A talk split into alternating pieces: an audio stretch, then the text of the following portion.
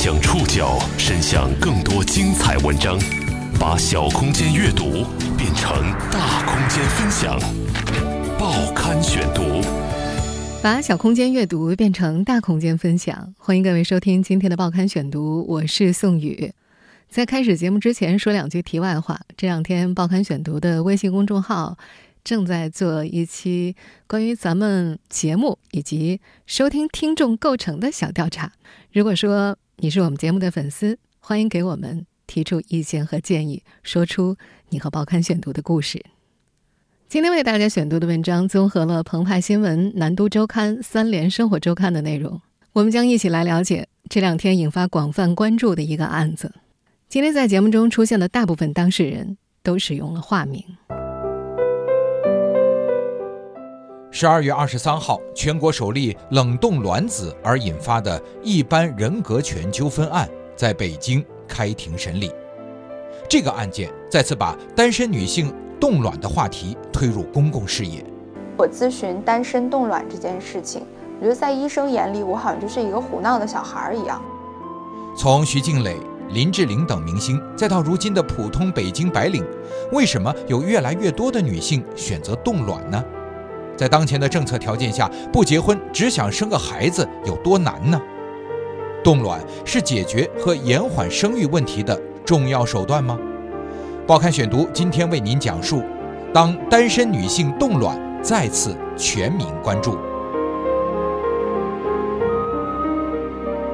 二零一九年十二月二十三号上午十点，北京市朝阳区人民法院审理了全国首例。因冷冻卵子而引发的一般人格权纠纷案，原告徐早早称，二零一八年十一月十四号，他到北京妇产医院生殖科咨询冻卵事宜，通过相关检查确认身体正常、卵子健康，但由于他未满足已婚条件，医院拒绝了他的冻卵需求。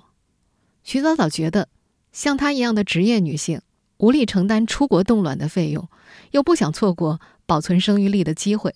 在反复思考之后，她最终决定起诉医院，为自己做一些努力。起诉医院立案是徐早早和他的律师面临的第一道关卡。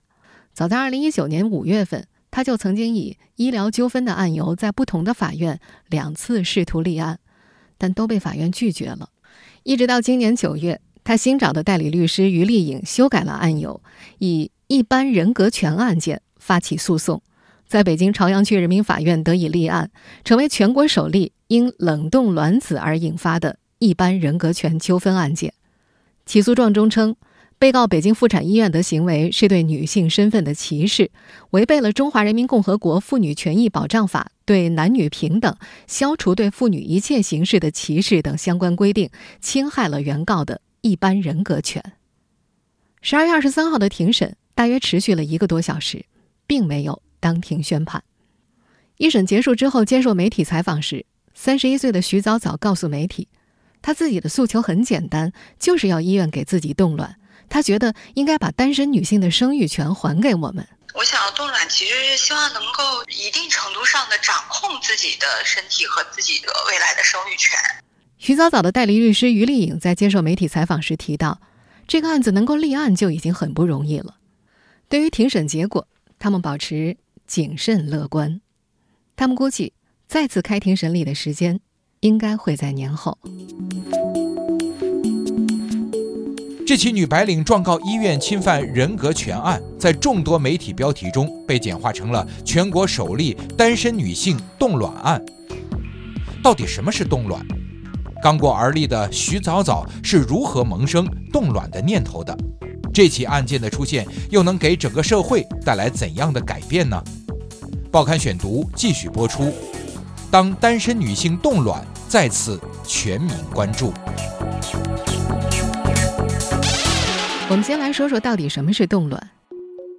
冻卵就是冷冻卵子，也就是从健康的母体卵巢中将卵子取出来，并放在零下一百九十六度的液氮中进行冻存的方法，可以阻止卵子。随人体衰老，待有生育计划的时候取出来，解冻复苏后使用。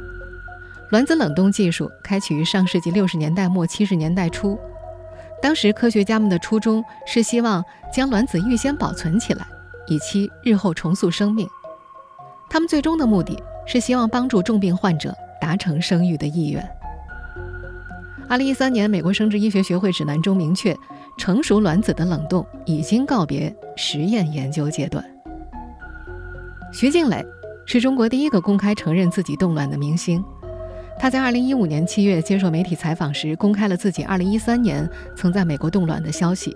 当时整个舆论场都沸腾了。其实这件事情是有一点儿算隐私的事情哈。我为什么愿意说？我是觉得我看到太多人被一些所谓的观念不对的、不科学的东西所桎梏住了。我觉得这个真的，我有义务把它说出来，是因为这个真的是。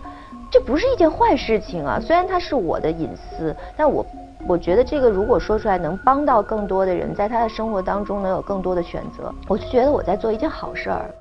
报刊选读曾经在二零一五年七月十三号的节目中讲述过徐静蕾们的冻卵之旅，在今天稍晚些时候的官方微信推送中，我们会大家送上那期节目的录音，关于徐静蕾冻卵的故事就不再赘述了。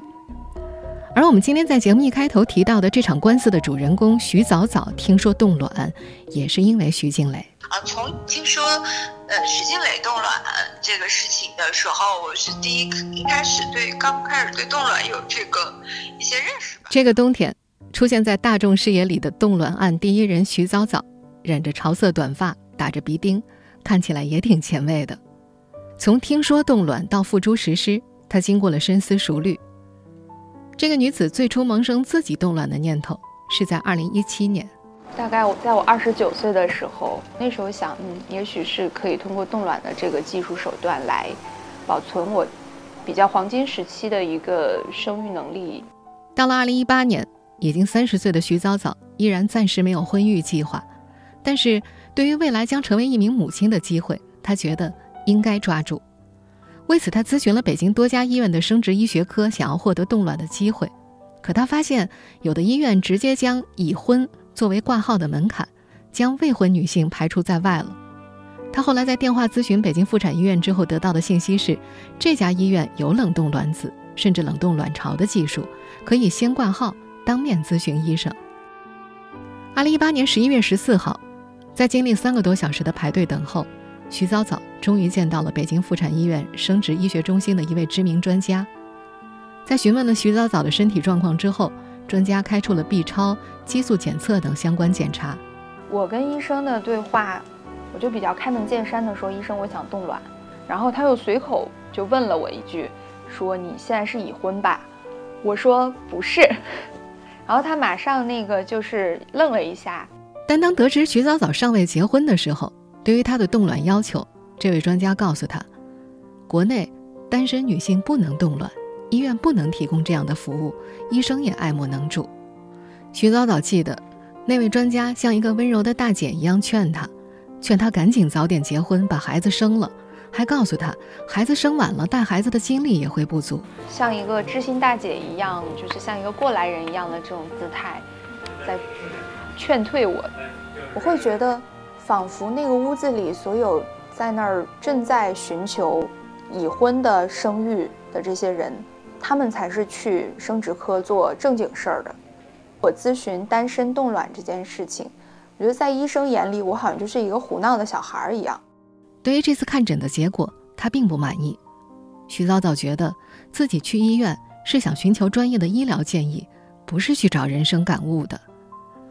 对于冻卵有着强烈意愿的徐早早不甘心就这样被拒绝，他也考虑过去国外冻卵，但去泰国费用在十万，美国则需要二十万，这还不包括每年存储卵子的费用。就我觉得，在北京一个单身女性要要说自己就突然拿出这个十十十几二十万的钱去国外冻卵，这也不是特别现实。我感觉工资水平和这个生活成本。来说是需要存很长时间的钱才能达到的嘛？那如果我存钱去做，我不知道我的卵子能不能等那么久？如果我借钱贷款去做，或者是跟我的原生家庭求助，这个好像又和我想要冻卵的初心，就是我能够比较主宰我自己的身体和我的生命中的这个决定，这个初心好像是有点违背的，所以我没有，我觉得我暂时不会选择出国冻卵。她还是想通过合法的手段在国内正规医院冻卵。二零一九年春节一过，这个三十一岁的女子决定正式起诉北京妇产医院，讨要自己的冻卵权。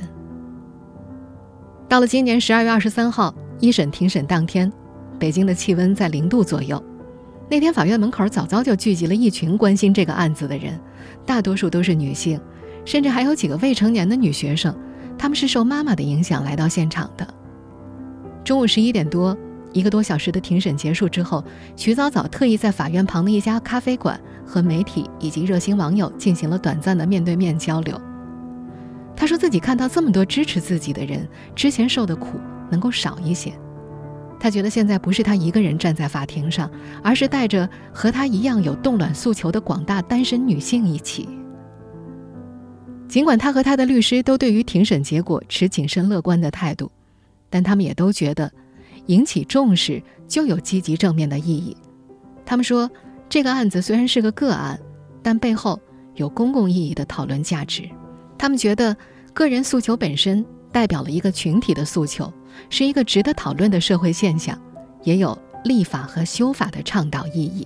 我现在的感觉是，这个路好像还很长。我也希望，就是这个案件的审理的这个过程当中，也能给大家有更多机会和更多资源去了解冻卵技术。随着单身女性群体的增多以及生育意愿的降低，越来越多的女性选择去冷冻卵子。除了我们今天关注的主人公徐早早，在当下中国，还有哪些人选择了冻卵呢？在冻卵前，他们走过了怎样的心路历程？他们又分别通过什么样的途径实现冻卵的？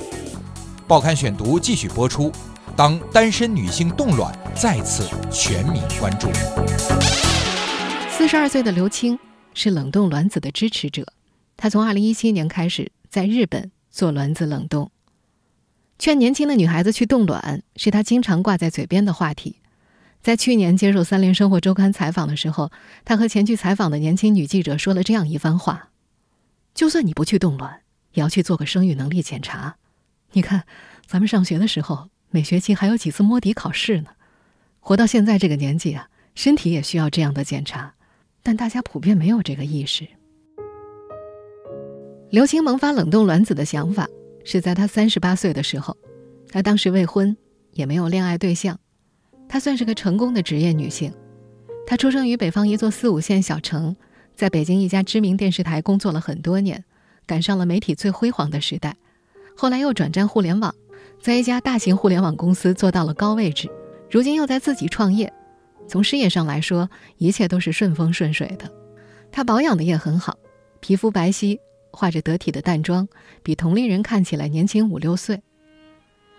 然而，所有的这些都不能抵御年龄给她带来的生育恐慌。医学上一般认为，女性的最佳生育年龄在二十岁到三十五岁。三十五岁之后，卵子质量开始下降；三十七岁之后，更是直线下降。到了四十五岁以上，百分之八十七的夫妇不能生育。刘青身边有太多不能生育的例子，比如她的一个朋友，年轻时候为了事业一直没有要孩子，去做了八次试管婴儿，都失败了，最终，老公和她离了婚。因为生不出孩子离婚的案例，在东亚地区并不罕见。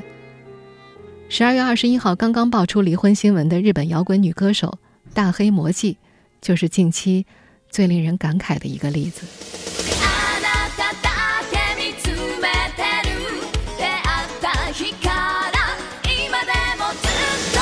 这位曾经为《灌篮高手》《名侦探柯南》《中华小当家》等众多日本著名动画片唱过主题曲的女歌手，在个人官方网站上自曝，在经过十六年的不孕治疗之后，于去年九月失去了最后一颗卵子，陷入了绝望。她决定今年四月份和丈夫离婚，而在离婚之前，前夫不仅有了新人，而且对方已经怀孕了。大黑魔记写道：“与其抱着生不出孩子的罪恶感跟他生活一生，我选择为他的幸福应援。”对于不能生孩子的我来说，这是能够给他的最大礼物了。在亚洲，尤其是东亚地区的传统观念里，结婚无法生育，女方可能会遭遇很大的家庭危机。年过四十的刘青也担心，年龄越大越生不出来。这种急迫的心情跟对日后生活的担忧结合在一起，将她逼进了一个恐慌的角落。她害怕老无所依，怕自己有一天躺在病床上没有一个人来看她，会很惨。她开始考虑，怎样才能生个孩子。她甚至一度想去借种，纠结了很久，最终放弃了这个念头。冷冻卵子，被她视为最后的希望。他想趁着自己还有能力的时候将种子留下，以备不时之需。李梦涵去冻卵的初衷和刘青有一些差别。她三十一岁，年轻、时尚，养着三条大狗，正处在职场的上升期，也有一个稳定交往的男朋友。但她不想在这个年纪生孩子，冻卵让她觉得有了选择的机会。耶鲁大学干细胞专家、耶鲁大学妇产科与生殖科学系兼任教授林海帆，在2018年接受《三联生活周刊》采访的时候提到，女性去冷冻卵子的心态都是一样的，她们既想兼顾家庭，又想事业成功，两者发生矛盾的时候，只好把生育年龄往后推，推了以后，自然生育能力就下降了，就会走冻卵的道路。在美国，大多数冷冻卵子的女性。跟李梦涵、刘青，以及我们今天在节目一开始提到的冻卵案第一人徐早早很类似。不过，在中国，单身女性们的这个想法很难实现。障碍到底何在？首例冻卵案的另一个当事方，北京妇产医院一名从事女性生育力保护的专家，在接受澎湃新闻采访的时候提到，从技术上来讲，女性为了保护生育力进行冷冻卵子，甚至冷冻卵巢组织，都已经可以实现了。主要的障碍来自于政策上。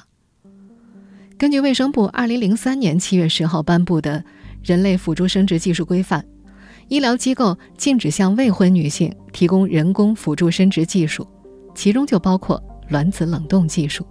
这项规定指出，只有在两种情况之下可以进行冻卵：一是不孕女性在取卵当日，男方取精困难或无法取到精子；另一种是。患有恶性肿瘤的女性在治疗前保存生育力。事实上，近年来开放单身女性冻卵的呼声一直引发关注。就在今年十一月初，关于武汉同济生殖医学专科医院拿到国内首张健康未婚女性冻卵通行证的报道，曾一度引发关注。但很快，湖北省卫健委就对此回应说，未婚女性冻卵并未开放。在更早的二零一七年。原国家卫计委官网曾经对关于放开单身女性生育权限制的建议作出回应称，我国社会保障制度尚不健全，法律层面对单身女性实施辅助生殖技术进行限制，也充分体现了对儿童权益的保障。当时的回应中还说，国家卫计委下一步将密切关注冷冻卵子等技术发展，积极做好可行性研究，审慎推进临床应用。完善相关法律法规，切实保障单身女性的合法权益。政策层面的研究到目前为止依然没有推进，而对于想要孩子、目前却没有生育计划的大龄单身女性来说，黄金生育期却在不受控制的流逝。在无法改变的障碍下，他们中的部分人将目标瞄向大陆以外的地区。这也使得赴海外冷冻卵子在过去十年之内形成了一个全新的产业。报刊选读继续播出。当单身女性冻卵再次全民关注。今年四十二岁的刘青是在朋友的推荐下去日本的。二零一七年十一月去了第一次，那次情况很不理想，打针、促排、取卵，吃了许多苦头之后，只成功取出了一个卵子。日本医生告诉他，卵子冷冻之后解冻复苏的概率在百分之八十左右，这也是世界范围的平均水平。想要保证怀孕成功率，最好要冷冻十五个卵子。二零一八年一月，他又到了日本，这次他取出来三个。他形容这是一个很长、很痛苦的过程。除了痛苦，花费也很贵。他给自己算了一笔账，在日本。一个取卵周期下来要花费两万多块，这些还不包括给人的翻译费以及药物的费用。以她的身体状况，存储十五个卵子需要七到八个周期，花费起码在二十多万元。在另一个主要的国人取卵目的地美国的花费也不低，一个周期的取卵价格要在两万美元左右。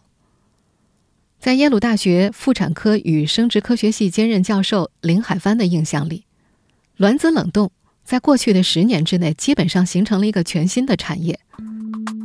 国外的诊所和生殖中心早早发现了中国市场的巨大潜力。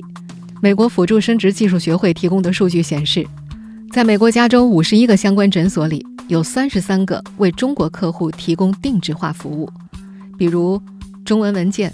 中文网站以及专门聘请会说汉语的员工。在自己冷冻卵子之后没多久，三十一岁的李梦涵就加入了一家做赴美冻卵的企业，成了一名员工。他的公司是二零一五年创业的，当时咨询者基本上是生活在上世纪七十年代，年龄大多是在三十七八岁。二零一七年以后，咨询的人群虽然稍微年轻了一些，但也有不少是一九八二年到一九八五年出生的女性。另一家赴美冻卵的中介在接受《三联生活周刊》采访的时候也提到，一般他们遇到二十八九岁的女孩，会跟她说：“你考虑考虑。”遇到三十五岁以上的女性，他们就会直接说：“赶紧存吧，再不存就没机会了。”有冻卵中介甚至还提出了这么一个说法：中国有多少不孕不育人群，卵子冷冻的市场就有多大。在中国，不孕不育群体的数量四千万。在和潜在的女性冻卵客户进行沟通的时候，中介们会把手上到国外做试管婴儿失败和焦虑的案例讲给客户们听，以游说其尽快下定决心。国内一些公立医疗机构也会收到一些咨询，但相对来说并不多。北京协和医院辅助生育中心的创始人何芳芳已经退休了，但是每周还会到医院去出两次门诊。何芳芳在去年接受采访的时候提到。到他这儿咨询的数量并不多，每个月一两例。这一方面可能和国内限制政策有关系，另一方面他也在想，中国是不是真的有那么大的女性人群需要存卵呢？在这位医生看来，很可能是中介在试图通过制造女性焦虑，将这个市场扩大化。对于大龄单身女性来说，冷冻卵子真的是一剂后悔药。一份为未来买下的生育保险吗？越来越多的大龄女性选择冻卵，是否正如医学界人士所说，有中介等机构推波助澜呢？在专业人士看来，什么年龄段的人群适合冻卵？报刊选读继续播出。当单身女性冻卵再次全民关注。作为专业人士，耶鲁大学干细胞专家。耶鲁大学妇产科和生殖科学系教授林海帆并不建议三十五岁以后的女性做冻卵手术。他表示，女性在三十六岁以后生育，孩子有缺陷的概率就会显著增大。在美国，如果女性的年龄在四十岁以上，想要生孩子，医院是不主张使用自己的卵子的。一是好的卵子的比例很低，二是女性本身的生育能力下降了，怀孕率。只有百分之十左右。他还说，卵子冷冻的成功率跟供体的年龄是密切相关的。他做了个比喻，就像买一袋鸡蛋，坏鸡蛋一开始就太多了，会影响后来的使用。武汉大学人民医院主任医师杨青也提到，取卵是有一定风险性的。对于年龄偏大的女性来说，可能需要进行不止一个周期的取卵。取卵有可能会引起出血、感染或者临近器官的损伤，比方说，有些人在取卵之后出现了腹胀、体内积水的问题。二零一七年在日本第一次取卵之后，刘青的月经周期就紊乱了，距离上一次只有半个月就来了，再后一次往后推迟了十几天。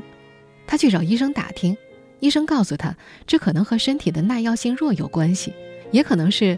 卵泡生长周期产生了变化，刘青并没把这件事放在心上，他的注意力和兴奋点依然在未来的可能性上，他不太愿意多想，他就想着趁自己身体条件还可以多存一些。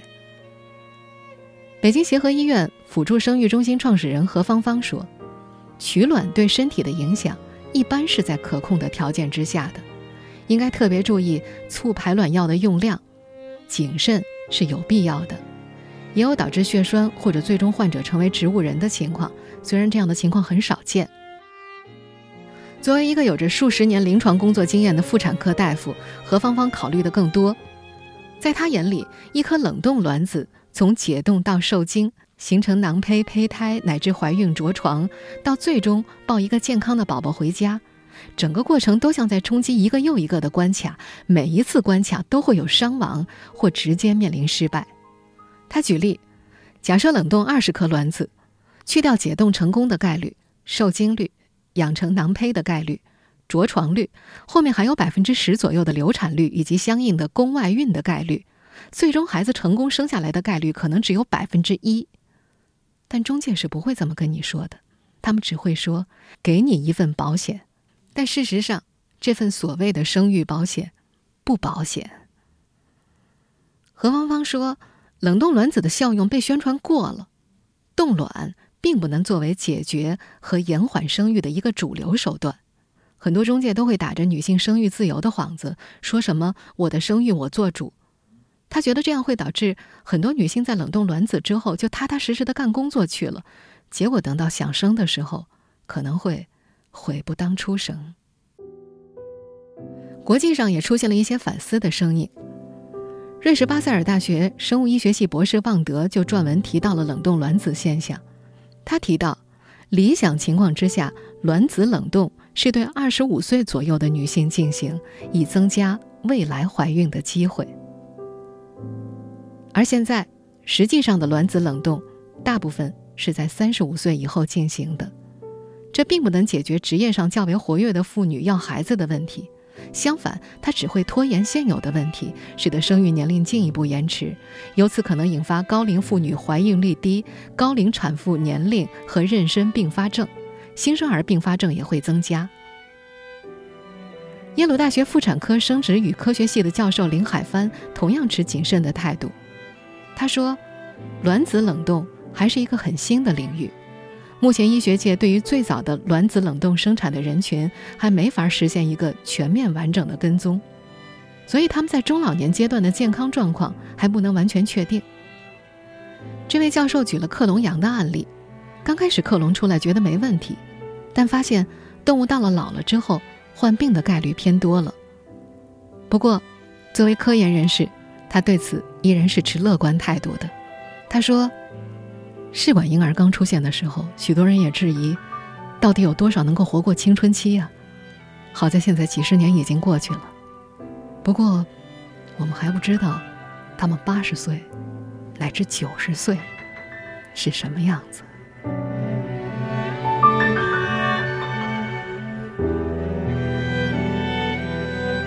听众朋友，以上您收听的是《报刊选读》，当单身女性冻卵再次。全民关注，我是宋宇，感谢各位的收听。今天节目内容综合了澎湃新闻、南都周刊、三联生活周刊的内容。收听节目复播，您可以关注《报刊选读》的微信公众号“宋宇的报刊选读”。我们下期节目时间再见。